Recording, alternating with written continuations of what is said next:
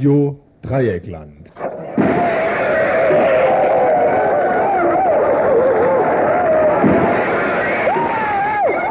Tagesinfo.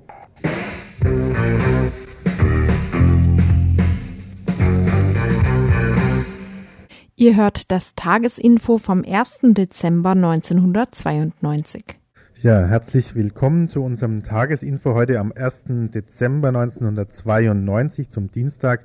Tagesinfo 1. Dezember 92 gleichzeitig auch internationaler AIDS-Tag zur Erinnerung an die Opfer der Krankheit. Zu AIDS werden wir aber dennoch heute nichts in unseren Info haben, dafür umso mehr andere Themen. Straß, Straßburg. Verwüstungen und Schmierereien in der Synagoge der Mainau durch Neonazis. Göttingen. Antifaschistin mit Ermittlungsverfahren überzogen. Freiburg. Positive Resonanz aus dem Wirtschaftsministerium. Selbstorganisierte Siedlungsinitiative Susi im Aufwind. Caracas. Hintergründe des Putsches gegen Andres Perez, ein Gespräch mit Nicolas Wertz. Salzburg. Freies Piratenradio von österreichischer Post und Polizei überfallen. Dazu nachher hoffentlich live per Telefon. Freiburg. Deutschstunde mit der autonomen Lupus-Gruppe aus Frankreich, was sich da aus Frankfurt, Entschuldigung, was sich dahinter verbirgt, nachher mehr. Und Freiburg. Weg mit dem Paragraph 218. Frauen müssen auch heute immer noch gegen diesen Paragraphen demonstrieren. Soweit die Themen. Doch wollen wir gleich noch die Redaktion vorstellen. Redaktion heute Ludwig Wenz, Paula und Paul Schrader und außerdem die Telefonnummer im Studio wie immer die 31 028 in Freiburg 0761. Ja, und bevor es richtig losgeht, noch eine Kurzmeldung. Friedensprozess in El Salvador gefährdet. FMLN fürchtet Rechtsputsch. Die Befreiungsbewegung ehemalige Guerilla El Salvadors FMLN hat ihre noch bestehenden Truppen in Alarmbereitschaft versetzt, da sie einen Putsch von Seiten rechtsgerichteter Militärs fürchtet. Bereits vor Wochen hatte sie die Demobilisierung ihrer Kräfte teilweise gestoppt, da die Bedingungen des Friedensabkommens von Regierungsseite nicht eingehalten wurden. Vor allem die Säuberung von Folteroffizieren der Armee und seine Umstrukturierung von Armee und Polizei hat immer wieder zu Klagen geführt. Die anstehende Entlassung einiger Offiziere hat nun die Putschgerüchte hervorgerufen.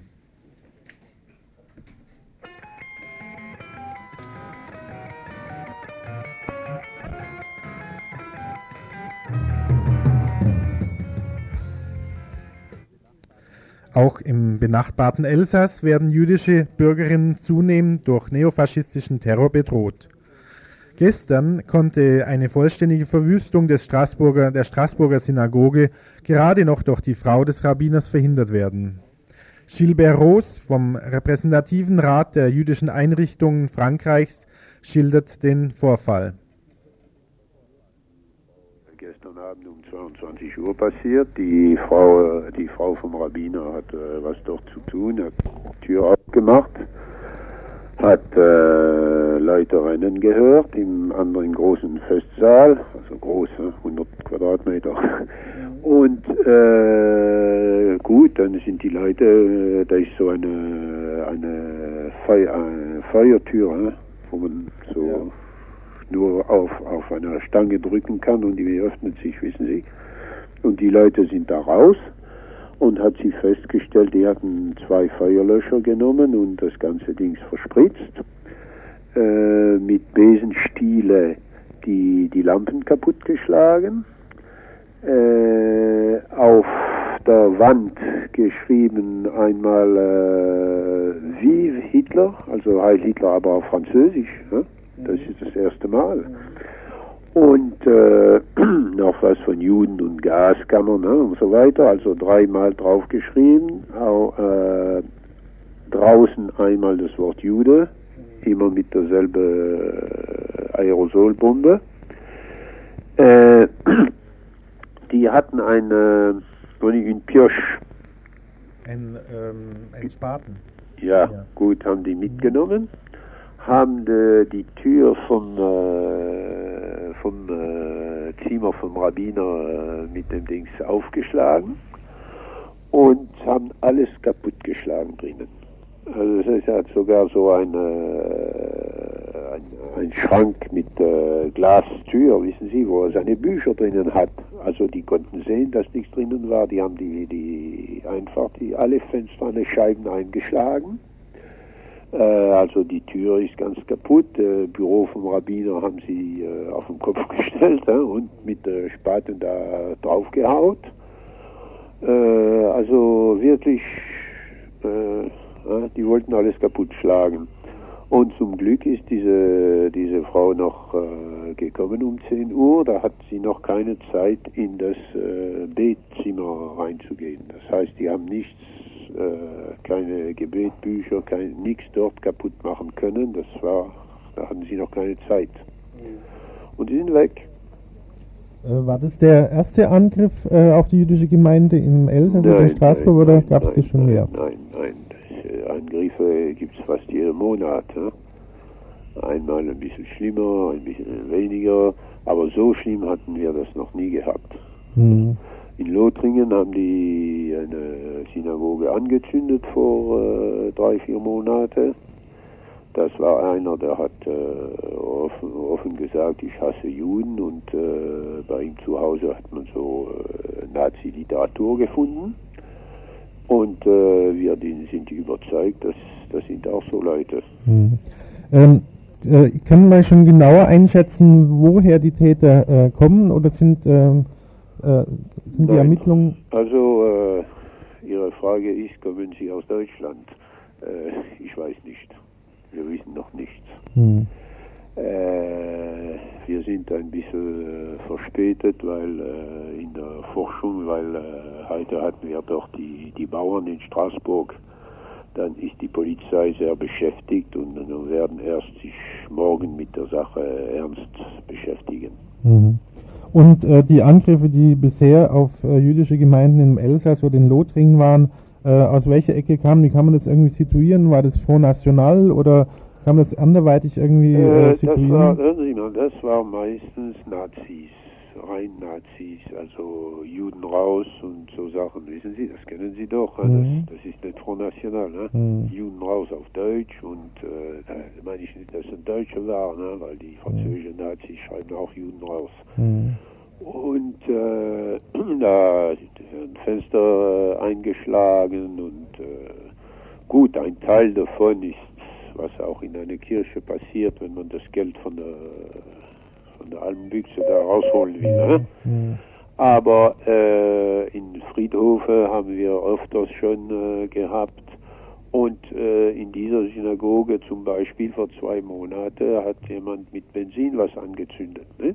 Hm. Und äh, das passiert immer mehr und mehr im Elsass momentan und wird immer schlimmer. Mhm.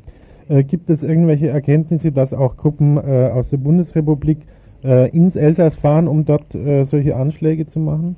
Äh, lieber Herr, wir sind in Europa.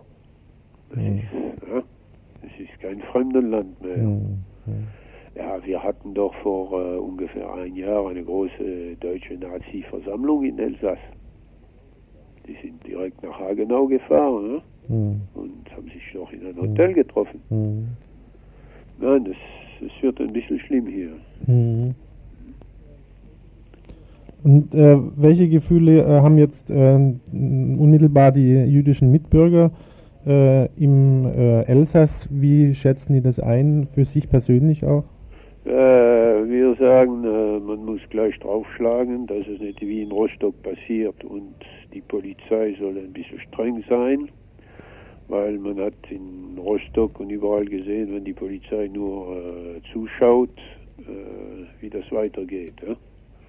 Und äh, wir, wir wollen nicht, dass das bei uns auch passiert. Es ist traurig genug, dass das in den neuen Bundesländern passiert. Äh, wir werden alles tun, dass die, die Regierung und die Polizei sich mit diesen Leuten befasst. Mhm. Wir haben eigentlich äh, sehr strenge Gesetze.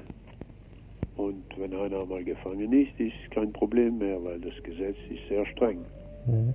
Sind Sie äh, zufrieden mit äh, den Aktivitäten der Polizei im Elsass äh, ja. oder wollten Sie, würden, meinen Sie, dass da mehr getan werden müsste? Nein, also in Elsass äh, sind wir immer, immer geholfen worden. Ne? Die, die Leute haben uns immer, die Polizei hat uns immer geholfen, hat sich immer gegen diese Sachen äh, gewehrt und hat alles getan. Und äh, der einzige Fall, wo niemand gefangen wurde, ist der Fall von diesem Friedhof da Anfang September in der Nähe von Colmar. Mhm. Aber da sind wir überzeugt, dass die Leute von der Bevölkerung geschützt werden. Die gehören wahrscheinlich zu einer Familie, die ein bisschen Einfluss hat. Und ich bin, ich bin überzeugt, dass wir die einmal auch erwischen werden. Mhm. Jetzt hat Ralf äh, Giordano vor äh, einigen, Ralf Giordano ähm, aus der Bundesrepublik hat vor einigen Tagen äh, öffentlich bekannt gegeben, dass die äh, Juden in der Bundesrepublik, Jüdinnen und Juden, äh, beginnen würden, ähm, sich äh, selbst zu verteidigen und beginnen würden, äh, auch äh, sich gewaltsam selbst zu verteidigen gegen Angriffe, dass das notwendig wäre. Was halten Sie von solchen Meinungen? Na, wissen Sie, eine Geschichte sagt, ein Jude beantwortet immer eine Frage mit einer anderen Frage. Werde ich Ihnen eine Frage stellen, sollen wir warten, bis wir im Warschauer Ghetto sind wieder, um anfangen, uns zu verteidigen, wie das letzte Mal? Ja, ich glaube, das ist ja. deutlich. Ja. Das ist normal, wenn einer mir draufschlägt, mhm. schlage ich ihm drauf. Mhm.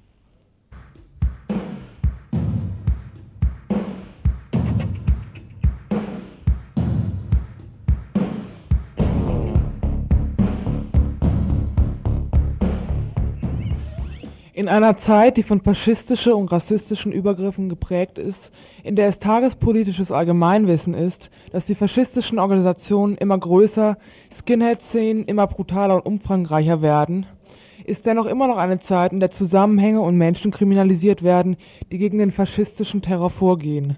Während irgendwelche Politiker sich nach jahrzehntelangen faschistischen Übergriffen verstärkt in den letzten zwei Jahren langsam mal überlegen, was tun. Die Häscher sind los. So die Überschrift des letzten Faxes, das uns aus Göttingen erreichte, um uns über eine Hausdurchsuchung in Uelzen zu informieren. Die Häscher sind tatsächlich los, und das seit einiger Zeit. Seit Ende 1991 ermittelt eine Sonderkommission des LKA Niedersachsens im Auftrag der Generalstaatsanwaltschaft Celle nach 129a gegen den autonomen Antifa-Widerstand in Göttingen. Die Generalanwaltschaft in Celle ist direkt vom BKA in Karlsruhe beauftragt worden Wirkungsvolle antifaschistische Arbeit ist den Herrschenden natürlich ein Dorn im Auge, zumal wenn er den Zusammenhang zwischen Faschismus und imperialistischem System sieht. So schreibt die autonome Antifa aus Gö in einem ihrer Flugblätter. Dass herrschende Kreise in der Bundesrepublik ein Interesse an der Existenz von Nazigruppen haben, ist nicht von der Hand zu weisen. Allein schon deshalb nicht, weil die Faschisten mit ihrer Ideologie die gesellschaftlichen Normen und alltäglichen Unterdrückungsmechanismen im imperialistischen System stützen. So stellen die Ideologien der Nazis eine Verschärfung der Werte dar, die über die gesellschaftliche Normung von Kindesbeinen an den Menschen hier eingebläut werden, wie Gehorsam gegenüber Autoritäten, Durchsetzung des Stärkeren, ungleiche Behandlung von Mann und Frau und so weiter. Seit Jahren stellt sich der autonome Antifaschismus in Göttingen den Faschisten entgegen. Nicht nur in Anführungsstrichen mit direkter Konfrontation auf der Straße haben die Autonomen dort zu einem antifaschistischen Klima in der Stadt beigetragen, sondern auch durch öffentliche Kampagnen und Demos Beispiele dafür sind die Demo in Mackenrode zum dortigen FAP-Zentrum am 7. Mai 1988, die Demos und die Mahnwachen um den Tod von Conny Wessmann, die bei einer antifaschistischen Aktion von den Bullen in den Tod getrieben wurde, ebenso wie um den Tod von Alexander Selchow, der von Faschos vermutlich FAP organisierten Silvester 1991 umgebracht wurde. Weitere größere antifaschistische Demos waren die Silvester-Demo gegen Faschismus und Polizeiterror äh, Silvester 1991-92, die sich mittlerweile auch schon in einem Ermittlungsverfahren Klima nach 129a abspielte. Am 25.10.91 wurde eine NPD-Veranstaltung in Busfelde verhindert, am 26. Oktober 91 das Schulungszentrum in Markenrode, in dem gerade ein FAP-Treffen stattfand, angegriffen. Die dort aktiven Faschisten sind organisierte Faschos, genauer gesagt in der Freien Arbeiterpartei FAP organisiert. Von Mackenrode, dem Wohnsitz des ehemaligen FAP-Landesvorsitzenden Karl Polacek, das gleichzeitig auch als Schulungszentrum der FAP diente, aus organisierte die, äh, organisierten die Faschos den gesamten Terror in Göttingen und im Raum Südniedersachsen. Karl Polacek ist inzwischen wegen schwerer Körperverletzung von dem Amtsgericht Duderstadt ausgewiesen worden. Er ging im Sommer 1991 mit einer Axt auf eine Antifaschistin los. Diese konnte sich gerade noch retten. Die Ausweisung passierte dann 1992. Sicherlich ist ist es auf die autonome Antifa zurückzuführen, dass sich in Göttingen die Faschos nicht ohne weiteres auf die Straße mehr trauen. Ohne die politische Arbeit der autonomen Antifa in Göttingen wäre es vermutlich auch nie zur Ausweisung Polaceks gekommen. Zwar schwächt die Abschiebung Polaceks die faschistische Szene und den faschistischen Organisationsprozess, zumal jetzt, äh, wo, die, wo in Ostdeutschland der Aufbau faschistischer Gruppierungen angefangen worden ist, nicht ein, schwächt, ähm, schwächt die Abschiebung Polaceks die faschistische Szene. Dennoch lässt sich das Problem der Neofaschistin sicherlich nicht nur an einer Person festmachen. Gut vorbereitet hat mittlerweile auch der in Niedersachsen schon berühmt-berüchtigte Thomas Thorsten Heise die zentrale Figur des militanten Faschismus übernommen. Seit der Ausweisung Polaceks im Frühjahr 1992 haben keinesfalls die Übergriffe der Faschisten aufgehört. Heise kann wegen einer schweren, einer zweijährigen Bewährungsstrafe zwar nicht mehr aktiv oder weniger aktiv öffentlich tätig sein, aber dazu hat er ja seine Jungs. Und während die Medien ihre Aufmerksamkeit auf die Ausweisung von Polacek gerichtet haben, hat sich mittlerweile der bekannte NPD-Funktionär Hans-Michael Fiedler in Adellepsen niedergelassen. Seit Frühjahr 92 ist dort ein weiteres Schulungszentrum entstanden. Jener ist in Göttingen auch schon eine bekannte Persönlichkeit. Im Zuge einer Hausbesetzung konnte er aus seinem Büro in der Burgstraße 5 in Göttingen 1986 vertrieben werden. Dass das Haus in Adelepsen eine wichtige Rolle spielt und auch spielen wird, hat sich bereits am 28. und 29. März dieses Jahres gezeigt, als ein Arbeitstag des, des Studentenbundes Schlesiens dort tagte. Schwerpunkt ihres Treffens Bekämpfung der autonomen Antifa. Noch während sie tagten, flogen Steine und Buttersäure ins Schulungszentrum. Im Zusammenhang mit den Ermittlungen des LKA sind schon seit längerem Beobachtungen bekannt. Konkret wird gegen 20 Personen ermittelt, die am 26. Oktober 91 in der weiteren Umgebung von Mackenrode bei einer Fahrzeugkontrolle angehalten wurden. Sie sollen für den Angriff an diesem Tag auf das Schulungszentrum in Mackenrode verantwortlich sein. Vier davon haben bis, bislang eine polizeiliche Vorladung erhalten. Grund der Vorladung 129a. Lächerlich. Lächerlicher geht es nicht mehr. Die Vorgeladenen waren alles Personen aus der Schülerszene und wenn die LKA terroristische Vereinigungen jagen, die schon seit, äh, seit zehn Jahren bestehen, dann müsste ein Großteil von ihnen unter 14 gewesen sein, also nicht strafmündig. Das, in diesem Zusammenhang wird allgemein gegen die autonome Antifa M ermittelt. In verschiedenen lokalen Redaktionen sind LKA-Beamte aufgetaucht, um Flugblätter und Presseerklärungen der Gruppe zu erhalten. Es kam auch schon zu verschiedenen Hausdurchsuchungen. Am 18. August 92 wurden gleichzeitig fünf Häuser durchsucht, davon zwei in Göttingen, zwei im Südharz, eine in Berlin. Die letzte Hausdurchsuchung hat am 10. November stattgefunden in Uelzen, bei einem Antifaschisten, der mit der autonomen Antifa M in Verbindung stand. Hier, wie auch schon bei den anderen Unterdurchsuchungen, wurde eher, wurden eher Materialien zum bundesweiten Organisierungsprozess antifaschistischer Arbeit als Material, das den absurden LKA-Konstruktionen dienlich sein könnte, beschlagnahmt. Sinn dieser Durchsuchung scheint bis jetzt darin zu liegen, letztere unter Druck zu setzen, um Infos zu sammeln und belastendes Material über Personen und Zusammenhänge zu bekommen, denen dann ein § 129a Verfahren angehängt werden kann. So lauten die Einschätzungen der autonomen Antifa selbst äh, die Hausdurchsuchungen sind bis jetzt eher ein Schlag ins Wasser gewesen. Zwei Leute scheiden für die Anschläge aus, einer hat ein festes Alibi. Die juristische Ausbeutung der beschlagnahmten Sachen sind unzureichend.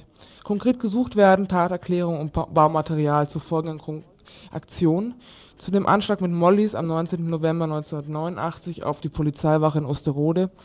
Der Anschlag stand im Zusammenhang mit dem Tod von Conny Wessmann. Brandanschlag am 11. Dezember 1990 auf die neue im Bau befindliche Polizeiwache in Bad Lauterberg und der Anschlag mit Mollys auf einer Aral-Tankstelle am 20. 20. Januar 91 im Zusammenhang mit dem Golfkrieg. Ihr hört das Tagesinfo vom 1. Dezember 1992.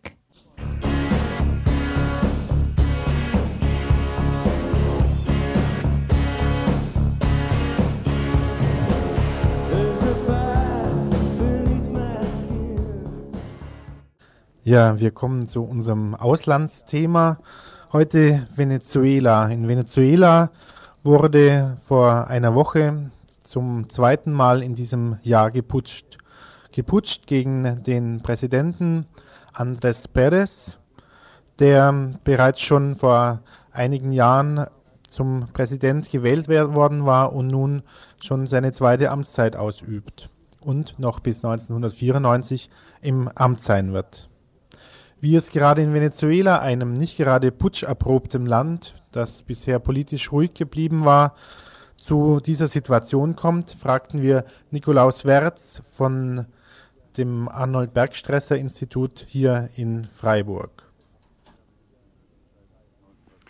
Ja, Venezuela ist seit 1958 eine präsidentielle Demokratie. Der letzte Diktator wurde, wie gesagt, 1958 gestürzt. In den 60er Jahren gab es eine Guerilla-Bewegung nach kubanischem Vorbild, aber seitdem haben wir regelmäßig Wahlen. Eine Linke, die, sagen wir mal, die drittstärkste Partei stellt, die Bewegung zum Sozialismus. Und besonders in den 70er Jahren galt Venezuela, ein reiches Ölland, als die stabilste Demokratie in Südamerika, wo damals vor allen Dingen Diktaturen herrschten. Die politische Unruhe beginnt eigentlich 1989 erneut, als Carlos Andrés Pérez zum zweiten Mal das Präsidentenamt antritt. Unter seiner ersten Präsidentschaft kam es zur sogenannten Ölbonanza. 73, 74 waren also die Ölpreise auf dem Weltmarkt um das Vierfache gestiegen. Und er hatte eine populistische Politik damals umgesetzt. 1989 hat er genau das Gegenteil gemacht. Er hat ein liberales Schockprogramm verkündet, zum Teil Auflagen des Internationalen Währungsfonds folgend. Und es kommt dann im Februar, Ende Februar 1989 zu einem Volksaufruhr in Caracas und anderen Städten des Landes mit dem Ergebnis, dass Militär eingeflogen wird und nach inoffiziellen Schätzungen fast 1000 Menschen erschossen werden. Und seitdem ist es in Venezuela eigentlich immer wieder unruhig gewesen. Ähm, Chavez, der Anführer des Putsch bereits im Februar, wird auch jetzt wieder als Anführer genannt. Was sind denn das für Leute, die äh, im Februar oder auch jetzt äh, geputscht haben? Nach dem Volksaufruhr 1989, bei dem, wie gesagt, auch das Militär eingesetzt wurde gegen die Bevölkerung aus den Armutsvierteln, gibt es eine Gruppe innerhalb der Streitkräfte, die erklären, sie würden in Zukunft nicht mehr gegen das Volk vorgehen. Zu diesen Leuten gehört auch der Chavez. Er ist etwa 35. Er war häufig äh, Jahrgangsbester. Und er hat eine Gruppe von äh, nationalistischen Offizieren um sich versammelt. Sie haben zum Teil studiert, Politikwissenschaft, zum Teil auch einer hat seine Arbeit über Befreiungstheologie geschrieben. Und sie haben sich Gedanken über die Zukunft des Landes gemacht. Sie haben vor allen Dingen zwei Kritikpunkte. Die eine ist die Korruption der regierenden politischen Klasse, besonders von Präsident Carlos Andrés Pérez. Und zum Zweiten Vorbehalte gegen das liberale Wirtschaftsprogramm, das ihrer Meinung nach einem Ausverkauf nationaler Interessen gleichkommt.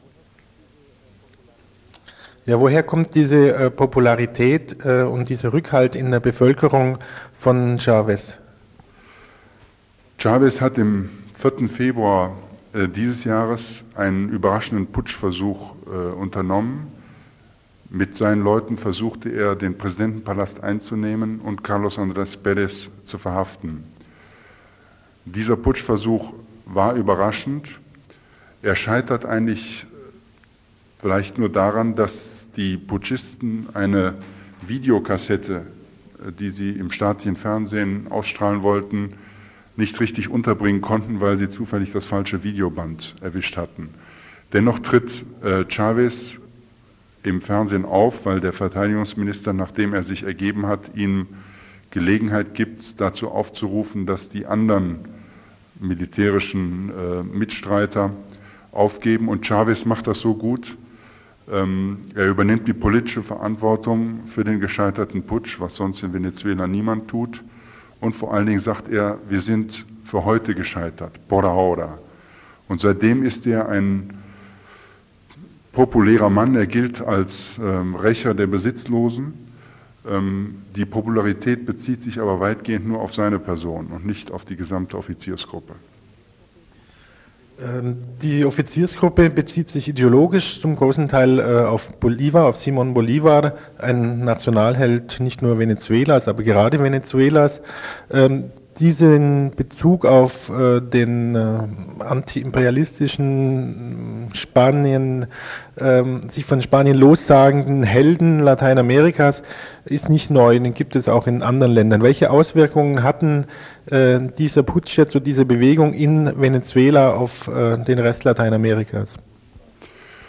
Also die Berufung auf Bolivar ist nicht neu. Für viele ist Bolivar der kleinste gemeinsame Nenner nach dem Zusammenbruch des Sozialismus äh, weltweit bietet er sich nicht als äh, Option mehr an. Und Bolivar ist immer für eine Art dritter Weg gut.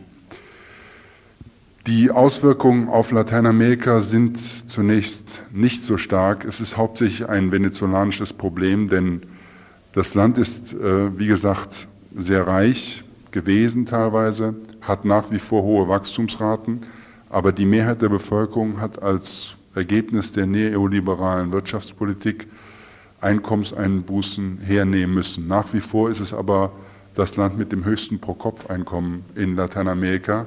Aber dieser Einkommensverlust führt zu anhaltender politischer Unruhe. Hinzu kommt, wie gesagt, die äh, Unfähigkeit der politischen Klasse und von Präsident äh, Pérez, eine Alternative aufzuzeigen. Es gibt gewisse Verbindungen zu nationalistischen Offiziersgruppen in Peru, vielleicht auch in Argentinien, die Leute um Aldo Rico. Das sind meist Offiziere, die unter 40 Jahre alt sind, die die Erfahrungen der Militärdiktaturen der 70er Jahre nicht durchlebt haben und die mit dem Funktionieren der gewählten Präsidenten und Demokratien in Lateinamerika sehr unzufrieden sind. Der heutige, jetzige Putsch scheint ja wohl äh, niedergeschlagen. Wie äh, wird es denn dann äh, mit Venezuela weitergehen? Ist es damit äh, zu Ende oder ist zu erwarten, dass es bald wieder von neu entfacht wird? Es sollen am Sonntag Wahlen stattfinden für die Gouverneure, Bürgermeister. Die Wahlen werden, das ist der Wunsch der Regierung und der großen Parteien, wahrscheinlich durchgeführt werden.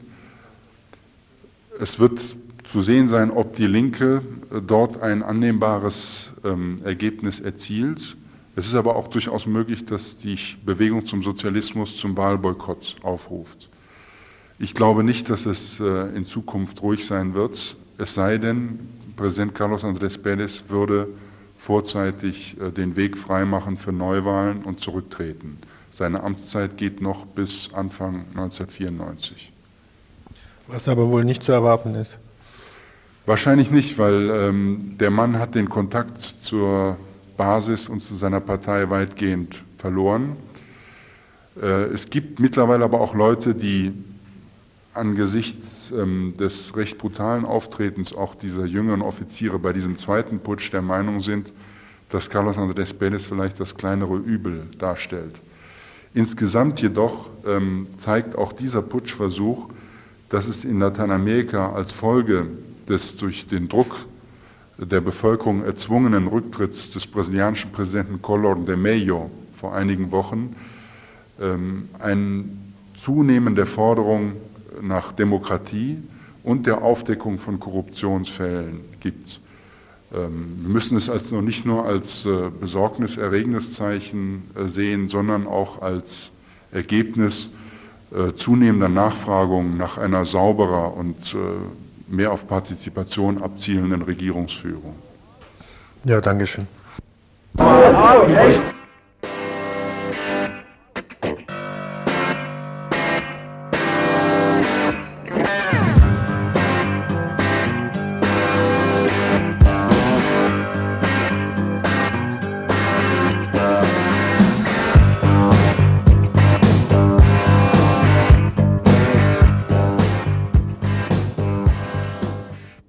Ihr hört das Tagesinfo vom 1. Dezember 1992.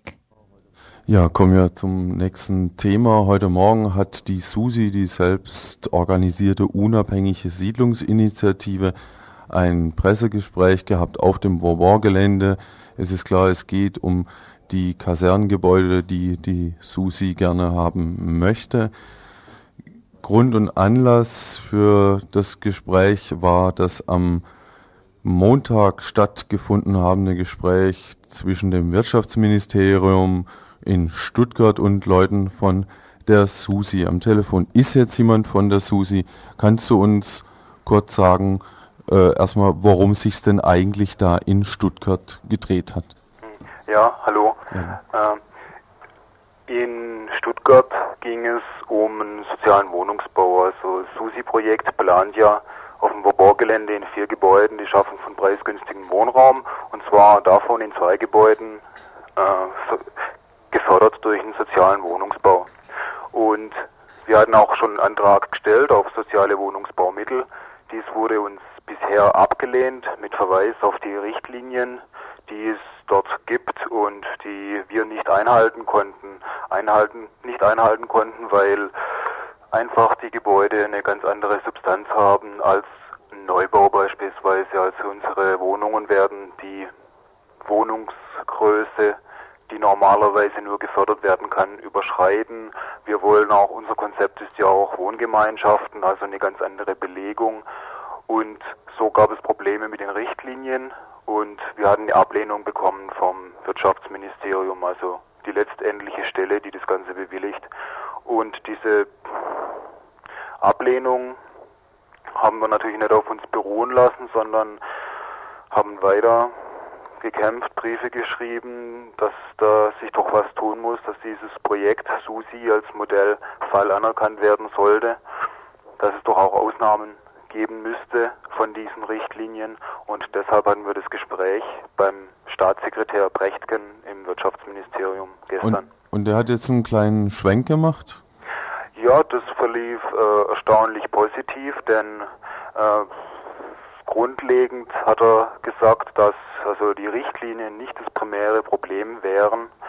Diese Richtlinien können auch im Rahmen der Förder, der gesetzlichen Förderbestimmungen äh, ausgesetzt werden. Es können Ausnahmen möglich sein. Da gäbe es Spielräume. Das äh, wichtigere Problem wäre unsere Wirtschaftlichkeit, unsere Finanzkonzeption. Die müsste stimmen. Da müssten, also es darf da auf keinen Fall eine Nachschussfinanzierung auf das mhm. Wirtschaftsministerium zukommen. Und so hat sich eigentlich das ganze Gespräch mehr in Richtung Finanzkonzeption mhm. Hingerückt. Wie, wie interpretierst du das denn, dass das Wirtschaftsministerium jetzt so einen, einen Schwenk gemacht hat? Wie rechtfertigt das das Wirtschaftsministerium vor sich selber? Das, äh, da waren wir eigentlich selber erstaunt. Wir haben darauf hingewiesen, im Grunde genommen nach dem Wohnungsbaugesetz gibt es eine neue Förderung, die flexible Lösungen zulässt, also die auch weg von den starren Richtlinien andere Lösungen zulässt, sofern sie berecht, gerechtfertigt sind. Und wir glauben, dass äh, ja, ein Staatssekretär halt eine andere, einen anderen Spielraum hat als äh, die Leute, die da ein paar Ebenen drunter sitzen, die enger an ihren Richtlinien hängen und Gab es da irgendwelche inhaltlichen Kompromisse, dass das jetzt möglich geworden ist? Wir haben mhm. über die über, über das Inhaltliche, äh, was Ausnahmen erfordert von den Richtlinien, gar nicht groß gesprochen, mhm. was eigentlich so als Problem immer im Schriftwechsel äh, mhm. dargestellt mhm. wurde, wie zum Beispiel Wohnungsgrößen, wie zum Beispiel Belegung durch Wohngemeinschaften, sondern es ging vor allem auf die Finanzierung, da der Knackpunkt, vor allem unsere fehlende Eigenmittel. Momentan läuft unsere Finanzierung halt noch so, dass 100 Prozent Förderung übers, ja, über diese Förderinstrumentarien laufen müssten, da wir ja keinerlei Eigenkapital momentan haben. Mhm. Aber auch da bemühen wir uns jetzt momentan äh, über die Form, wie zum Beispiel die Fabrik getan hat, an Privatdarlehen zu kommen oder Einlagen in die GmbH, die wir ja noch gründen werden, Mhm. oder Bürgschaften sammeln. Das wird jetzt im Laufe dieses Monats äh, massiv beginnen, dass wir dafür werben und versuchen dadurch unsere Basis ein bisschen stabiler zu stellen, was natürlich dann auch die Landeskreditbank als Fördermittelgeber letztendlich vielleicht äh, mehr bewegen Hm. würde. Aber ein dezidiertes Konzept, äh, Finanzkonzept habt ihr noch nicht aufgestellt oder ist das Doch, schon das, klar? das ist aufgestellt. Hm. Äh, es gibt dort halt ähm, ja, Probleme in der Hinsicht, wie viele Reserven wir noch haben, wenn jetzt gewisse Daten, die wir zugrunde legen, jetzt doch zu doch schlechter ausfallen würden. Und so waren eigentlich eher detaillierte Fragen im Vordergrund. Als Ergebnis kam raus, dass es jetzt wieder an die Landeskreditbank zurückgeht. Die Landeskreditbank wird es prüfen. Wir werden mit der Bank Termine vereinbaren für nächste Woche. Da wird die Bausachverständige kommen, sich die Häuser begutachten. Hm. Also wir glauben, dass sich da jetzt einiges bewegen wird. Hm. Wann werden die ersten Leute in die Wohnung auf dem Worbaugelände einziehen?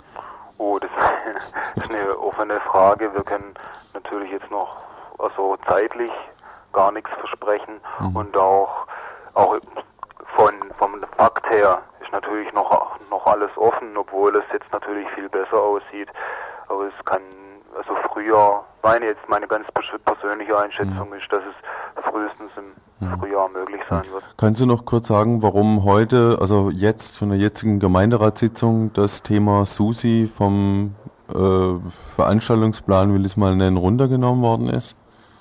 Hm, Das hat eine längere Vorgeschichte, beziehungsweise da ging es eigentlich konkret, das ist ein anderer Punkt, da ging, ging es um eine Zwischennutzung, um eine Mietnutzung durch SUSI für zwei Jahre, Zwischenvermietung. Mhm. Zwischenvermietung und die, da die Oberfinanzdirektion als Eigentümer des Grundstücks nicht direkt mit uns zwischenvermieten will, äh, wäre dieser Weg über die Stadt möglich. Und jedoch hat äh, ja in dem ganzen Problembereich vorher kam von den Grünen eine Anfrage über diesen ganzen Problembereich an die Stadtverwaltung und diese Anfrage ist noch nicht beantwortet. Solange die nicht beantwortet ist, wird es auch keinesfalls einen Gemeinderatsbeschluss dazu geben. Also ihr interpretiert es auf jeden Fall mal als Formalsache. Formal, ja. Ähm, ihr macht jetzt äh, nicht um Geld äh, reinzukriegen, sondern mehr aus Spaß an der Sache zwei Veranstaltungen in nächster Zeit. Kannst du kurz sagen, wann und wo die sind? Ja, und zwar die eine wird sein im Crash am Freitag Das ist in der Schnevlinstraße in Freiburg. Mhm. Und zwar mit Deliverance und Chartbusters, die sind wahrscheinlich einigen bekannt, das sind Freiburger Bands, die dort spielen werden. Und?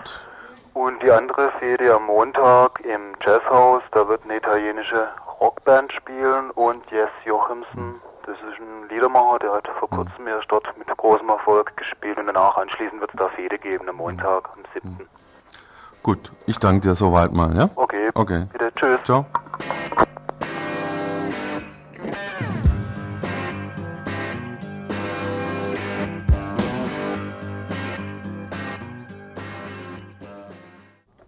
Ja, gestern Abend wohl oder gestern jedenfalls ist in Salzburg ein Radiopiratensender von Post und Polizei überfallen worden.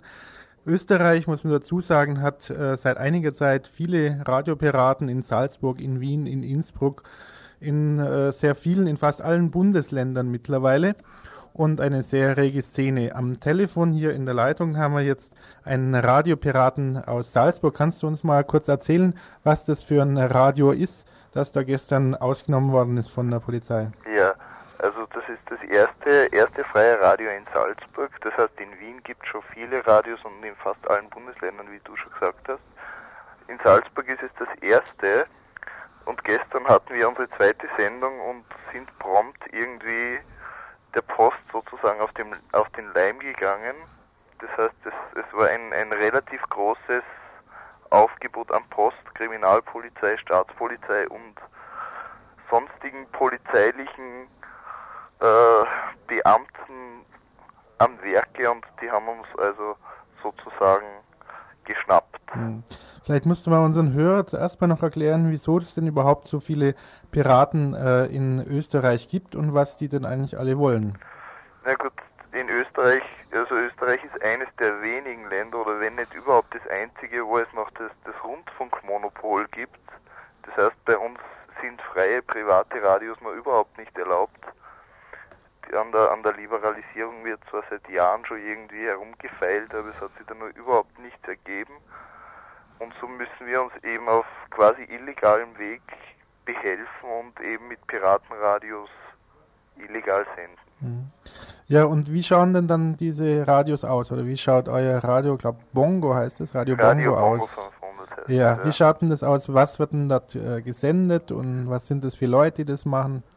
Ja gut, das wird größtenteils von Studenten gemacht und, und wir sehen uns irgendwie als Sender, der, der von unserem Monopolfunk irgendwie nicht unter, also für, für die Hörer, die vom Monopolfunk unterrepräsentiert sind. Das heißt, für Minderheiten, für sozusagen für Randgruppen, sagen wir es mal so, für, für Jugendliche, die eher entweder dem alternativen Sektor angehören oder die eben zum Beispiel musikalisch nicht von, von unserem, vom ORF bedient werden sozusagen. Mhm. Und ähm, die äh, Radiopiraten in äh, Österreich jetzt, äh, was passiert denn denen, wenn äh, da Post und Polizei kommt? Ja gut, also äh, zum ersten ist es eine Verwaltungsstrafsache, das heißt, es geht ans, ans Verwaltungsgericht und, und es zieht eben eine Verwaltungsstrafe nach sich, das heißt, wenn der Sender, der Sender wird konfisziert und wenn jemand also irgendwie dabei ertappt wird, dass er aktiv gesendet hat, kann das für den Betroffenen eben mehr oder weniger gravierende Folgen nach sich ziehen. Mhm. Also wie das jetzt genau in unserem Fall ausschauen wird, wissen wir noch nicht, weil es eben wirklich gestern Abend zwischen, zwischen 6 und 10 Uhr abends passiert ist und, und was jetzt definitiv, definitiv bei uns rauskommt, können wir überhaupt noch nicht sagen. Wenn jetzt von hier Leute äh, euch äh, helfen wollen, was kann man da machen? An wen kann man sich denn da wenden, um dagegen zu protestieren, dass in Österreich immer noch keine Radios äh, in der Art erlaubt sind? Ja, am, am vernünftigsten ist es wahrscheinlich, wenn, wenn ihr also in Österreich Kontaktadressen zu anderen Radios habt und man irgendwie eine, eine Unterstützungsaktion starten würde. Mhm. Das heißt, dass man eventuell Unterschriftenlisten äh, organisiert, eine Unterschriftenkampagne organisiert, damit eben dieses Thema der Rundfunkliberalisierung bei, bei uns auch von, den Poli von, von der Politik wieder aufgegriffen wird und, und dass einfach wieder mehr, mehr irgendwie mehr Power dahinter kommt. Das heißt, bei uns schlaft das ganze, das ganze Thema ist eingeschlafen und wir versuchen halt jetzt die Politiker wieder aufzuwecken. Wenn ich das richtig sehe, dann seht ihr euren Sender ja, ähm, die Zukunft von eurem Sender äh, schon in einem legalen Sender, in einem Radio, das von unten selbst organisiert ist, nicht kommerziell ist. Also ihr wollt eigentlich, Genau, tendenziell ja. wollt ihr äh, einen legalen Sender machen. Auf jeden Fall. Mhm. Also mittelfristig ist es auf jeden Fall so ausgelegt, dass es einmal ein legaler Sender Mhm. ist. Bloß es ist das Mittel zum Zweck sozusagen zurzeit, dass, dass, dass man sie eben illegal machen muss. Mhm. Und wie seht ihr euch jetzt die nahe Zukunft vor? Ich denke, also, äh, das war nicht die erste Konfiszierung und Nein. wohl wird vielleicht hoffentlich die letzte gewesen sein, aber äh, Radios wird es ja weitergehen. Ich denke auch Radio Bongo wird es wieder geben. Hoffentlich, ja. Also über unser, über unsere spezielle Zukunft kann man zurzeit überhaupt noch nichts sagen. Wir versuchen natürlich den Sendebetrieb so schnell wie möglich wieder aufzunehmen. In Salzburg, in Wien läuft der Sendebetrieb eigentlich relativ reibungslos, bloß steht da schon, schon mehr Erfahrung und, und auch größere finanzielle Entschuldigung, Ressourcen dahinter. Das heißt, sie können den Ausfall eines Senders leichter verkraften als wir zum Beispiel. Mhm. Wir tun uns da schon sehr hart anfangs noch. Ja, da kann ich euch eigentlich nur viel Erfolg wünschen und wir werden sicherlich gucken, dass wir von hier aus das machen, was wir machen können und äh, wollen mal einen Fax auch rüberschicken. Ja, ja. Ich danke dir mal Gut. schön für das Interview. Ich danke euch auch. Jo, ciao. Ciao.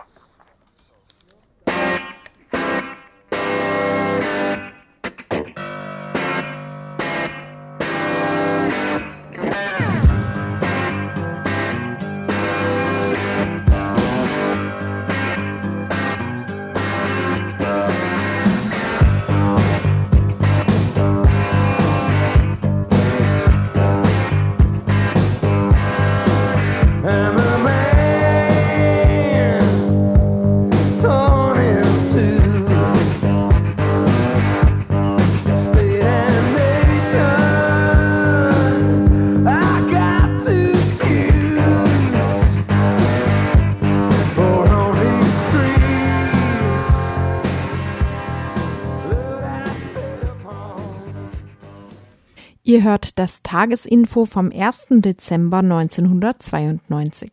Substanzielle Basis der Angriffe auf Flüchtlinge und Migrantinnen ist der breite völkische Konsens dieser Gesellschaft, eine klassentheoretisch nicht zugreifende gesellschaftliche Denkform, die auch keineswegs auf rechte Schlägerbanden oder Neonazis beschränkt ist.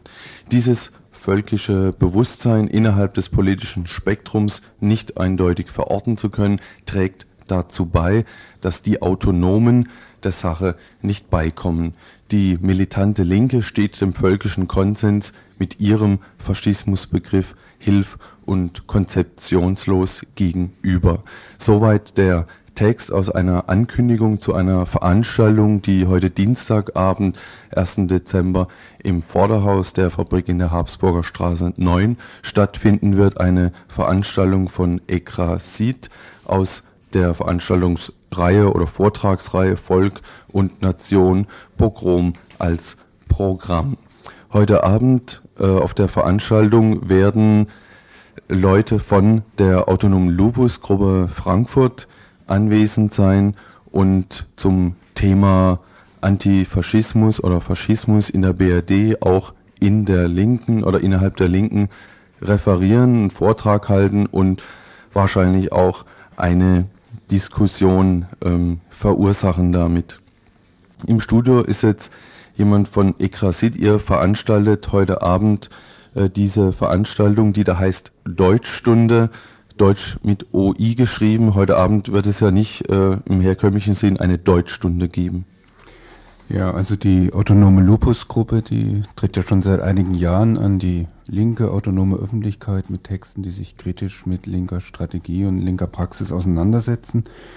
Und Deutschstunde ist ja, denke ich, ein relativ bekanntes Papier oder Text von vor ungefähr einem Jahr, den die Gruppe nach Hoyerswerda geschrieben hat und da drin eben erstmal thematisiert, welche Probleme ihrer Meinung nach die Linke hat. Und da ist ganz zentral für die autonome Lupus-Gruppe, dass eben der Faschismusbegriff der Linken nicht mehr adäquat ist. Die Lupus-Gruppe schreibt auch, äh, dass sie das so einschätzt, dass die Antifa heute sich ihre Legitimität äh, allein aus der Tatsache des Dritten Reichs holte und nicht aus eigenen Wertvorstellungen, aus eigenen äh, Werten. Äh, thematisiert wurde das ja bereits, liegt es nur daran, dass die Umsetzung schwerfällt, äh, nach Meinung der Lupus-Gruppe, oder wie würdest du das interpretieren? Die Lupus-Gruppe macht es an zweierlei fest, dass die Linke da A mit dem veralteten Faschismusbegriff operiert und B damit ihre, daraus ihre Legitimität bezieht ist einerseits die hilflose Reaktion auf die Einverleibung der Ex-DDR, dass dann nur die Parole vom drohenden Vierten Reich ausgegeben wurde und gemeint war und damit meint, alles gesagt zu haben, was zu sagen ist, was an Gefahr droht. Also mehr oder weniger auf eine Wiederholung tippen und sich genau das Gleiche in, äh, wiederholt bei äh, den Aktionen gegen Rechtsradikale, dass die auch gleichgesetzt werden mit den Faschisten aus den 30er Jahren und auch ihre Funktion genau gleich interpretiert wird, die sie für Kapital und oder Staat einnehmen sollten. Da also einfach ein pauschaler historischer Bogen über 50, 60 Jahre gezogen wird und genauso für die eigene Position, die dann eben antifaschistisch ist und genauso berechtigt und äh, nicht zu hinterfragen wie vor 60 Jahren. Hm. Also zu hinterfragen ist es natürlich selbstverständlich und die Rahmenbedingungen sind jetzt auch äh, gewisse unterschiedliche, auch was äh, die Rolle oder die Handlung, die Handlung des Staates bedarf. Aber andererseits schreibt zum Beispiel äh, Jürgen Elsässer äh, das Wort Wiedervereinigung auch ohne Anführungsstrichen und äh, geht da auch eher davon aus, dass hier die Kontinuität des Faschismus sich eigentlich auch auf allen Ebenen breit macht, wenn auch äh, die aktuellen Bedingungen andere sind. Das heißt ja nicht, dass es keine Kontinuitäten gibt, mhm. aber worauf Lupus halt bestehen, ist, dass man auch die Unterschiede anschaut. Zum Beispiel, dass es längst kein Problem mehr ist, dass die Arbeiterbewegung integriert oder zerschlagen werden müsste, sondern dass die Gewerkschaften eben hier im Staat, im Sozialstaat integriert sind. Oder dass natürlich per Konsum äh, die Leute hier äh, mit an das System gebunden werden. Oder drittes ist, dass sie auch sagen, sowas wie äh, die Stellung zur Sexualität oder auch zur Frau, dass die heute schon ziemlich anders ist, eben wie vor 50, 60 Jahren. Und das alles Unterschiede sind, die man bedenken muss. Ob zum Beispiel auch äh, gerade eine Krise von Staat und oder Kapital besteht, dass sie es nötig hätten, auf irgendwelche faschistischen Lösungen mhm. zurückzugreifen, das stellen Lupus stark in Frage. Sie sagen eher, was sich da am rechten Rand tut, ist wirklich äh, eine Aktion von eben nationalistischen, rassistischen Leuten, die dem Staat aber gar nicht so recht ist und die er auch bekämpfen wird. Mhm. Aber Ursachen äh, des Faschismus und also die Latenz des Faschismus ist dennoch die gleiche. Ja, also dass da natürlich gleichzeitig große Ähnlichkeiten aus von Gründen her bestehen oder auch, auch von der Ideologie her, ist keine Frage. Hm. Jetzt wird in äh, der Presse oder in, in der Gesellschaft, würde ich mal pauschal sagen, äh, oftmals ähm, in der Öffentlichkeit eben äh, von der Gleichheit, von der Ähnlichkeit der, äh, sagen wir mal, Aktionsweise oder von, von zwei ganz verschiedenen Gruppen geredet, nämlich von sogenannten Linksextremisten und Rechtsextremisten. Äh, Frage, auch wieder Einschätzung von dir oder äh, was da die Lupus-Gruppe dazu äh, meint, leistet die Linke, die radikale Linke oder die autonome Linke, wer das jetzt auch immer mal sein mag, äh, da Vorschub, dass so eine Meinung entsteht ja, Lupus sagen, das eigentliche Problem sind nicht die paar hundert oder tausend Neonazis, die sich betätigen, sondern das eigentliche Problem ist der breite völkische Grundkonsens innerhalb der ganzen Bevölkerung. Von daher kann es natürlich nicht genügen, nur Aktionen gegen die militante Rechte zu machen. Lupus sagt, die Linke oder die autonome Linke konzentriert sich aber fast nur auf eben diese Auswüchse äh, von diesem völkischen Bewusstsein und tut damit schon diesem äh, dem, was der Staat eben immer gern sagt, sich als Mitte darstellen während sich die Extreme von links und rechts bekämpfen und der Staat als der, die große Ordnungsmacht dann auftreten kann, wird dadurch natürlich unterstützt, solange man nur die Rechten angreift oder auch militant angreift und mit diesem völkischen Grundkonsens sehr wenig anzufangen weiß. Also sie, ich denke nicht, dass Sie sagen würden, das weiß niemand innerhalb der Linken, sondern Sie sagen, die Linke hat große Probleme, darauf adäquat zu antworten. Hm. Äh, dem kann man wohl folgen. Kurze Frage vielleicht noch am Schluss für die Veranstaltung. Glaubst du, dass das Publikum äh, sich auf gewisse Kreise beschränken wird oder wird es auch von äh, Leuten verfolgbar sein, die zum Beispiel den Text oder Texte der Lupus-Gruppe nicht kennen?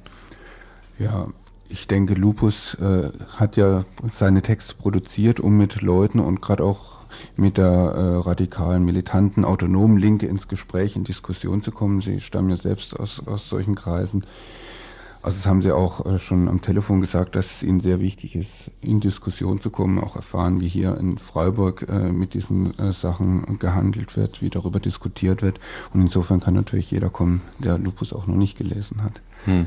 Ähm, jetzt geht die Zeit schon ein bisschen voran. Wir müssen jetzt auch Schluss machen. Leider hat es heute auch nicht geklappt, äh, einige Leute von der Lupus-Gruppe hier ins Studio einzuladen. Wahrscheinlich hat der Zug Verspätung gehabt und so flexibel ist ja die Linke heute auch nicht mehr, dass sie kurz mal noch ins Studio reinrennen kann. Möchte aber beenden vielleicht mit der einen These von der Lupus-Gruppe, äh, die da schreibt bei den Faschismus-Thesen der Linken der 70er Jahre, sei die Sexismus- und Patriarchatskritik eher additiv als qualitativ dazugekommen.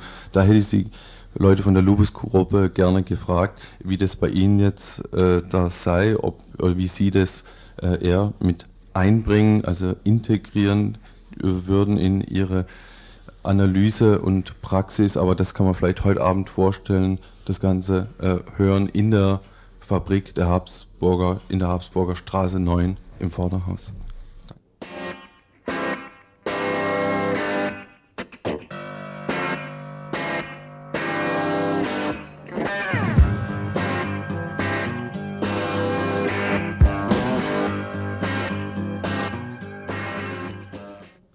Ihr hört das Tagesinfo vom 1. Dezember 1992. Eine Frau vom Frauen- und Lesbenradio hat mir heute einen Beitrag zur Verfügung gestellt, da sie selbst aus technischen Gründen ihn nicht senden konnte. Ich habe mir den Beitrag nochmal angehört und möchte ihn hier gekürzt darstellen und ihn gleichzeitig damit verbinden, an alle Frauen den Aufruf zur Demonstration am, 5, am Samstag, den 5. Dezember weiterzugeben, für eine ersatzlose Streichung des Paragraphen 218. Nächste Woche, am 8. 9. Dezember, findet vor dem Bundesverwaltungsgericht in Karlsruhe die letzte öffentliche Verhandlung zu dem derzeit anstehenden Paragraph 218 Prozess statt. Im Sommer dieses Jahres wurde vom Bundestag ein neues Gesetz zum Paragraph 218 verabschiedet. Es stellte eine Fristenregelung mit Zwangsberatung dar und wurde in den Medien allgemein als gelungener Kompromiss gefeiert. In Wahrheit bedeutet dieses Gesetz, Gesetz für viele Frauen jedoch eine Verschärfung. Es bleibt die grundsätzliche Strafbarkeit von Schwangerschaftsabbrüchen.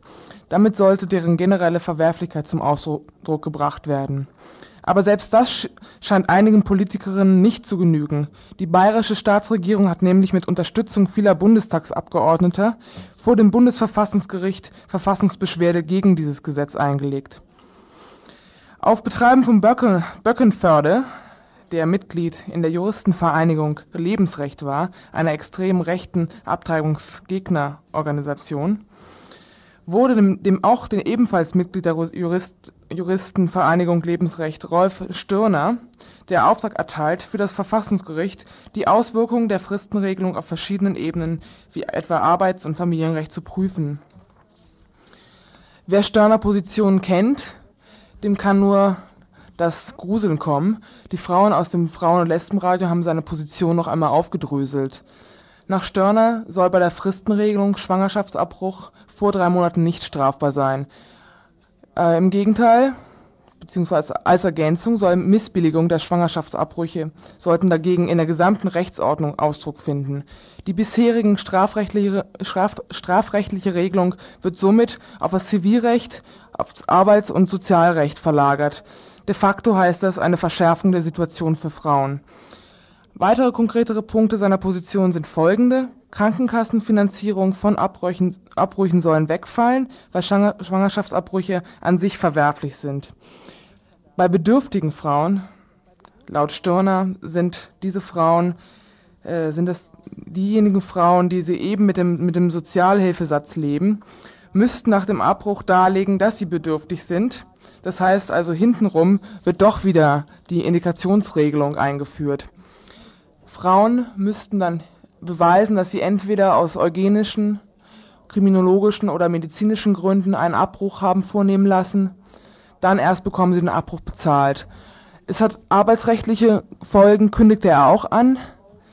Will eine Frau einen Schwangerschaftsabbruch vornehmen lassen, muss sie Urlaub nehmen. Eine Notvorzahlung, wie sie jetzt besteht, soll es nicht mehr geben. Andererseits will er auch den Kündigungsschutz entfallen lassen. Das heißt, nicht, dass eine Frau sofort gekündigt werden kann im Falle, dass sie einen Schwangerschaftsabbruch vornehmen lässt, sondern der normale Kündigungsschutz, den Männer und Frauen in Krankheitsfällen haben, entfällt nach einiger Zeit, da Schwangerschaftsabbruch nicht mehr als Krankheitsfall gewertet wird, sondern als selbstverschuldetes Fehlen. Außerdem hält Stirner es nicht für vertretbar, in öffentlichen Kliniken Möglichkeiten vor Abbrüche zu schaffen, weil andernfalls der Staat die rechtswidrige Tötung organisiere. Besonders zynisch sind Stirners Überlegungen zu einem Klagerecht des Erzeugers auf Austragen des Embryos gegen den Willen der Frau. Wenn die Fristenregelung unter diesen, nur unter diesen Bedingungen als verfassungskonform anerkannt wird, stellt sie real für Frauen eine Verschärfung dar. Der, das derzeitige Hickhack um den neuen Paragraph 218 macht deutlich, dass eine Fristenregelung nicht automatisch eine Verbesserung der Situation von uns Frauen bedeutet, sondern immer zu unserem Nachteil ausgelegt werden kann. Die einzige Lösung daher ist und die eine wirkliche Verbesserung unserer Lage bedeutet, ist die ersatzlose Streichung des Paragraph 218. Hiermit möchte ich mich eigentlich dem Aufruf an alle Frauen zur Demonstration und der Forderung nach ersatzloser Streichung des Paragraph 218 anschließen und zu der Demonstration am 5.12.1992 um 11 Uhr Treffpunkt Lidelplatz beim Gewerbehof in Karlsruhe ruft die, die Frauengruppe gegen den Paragraph 218 auf.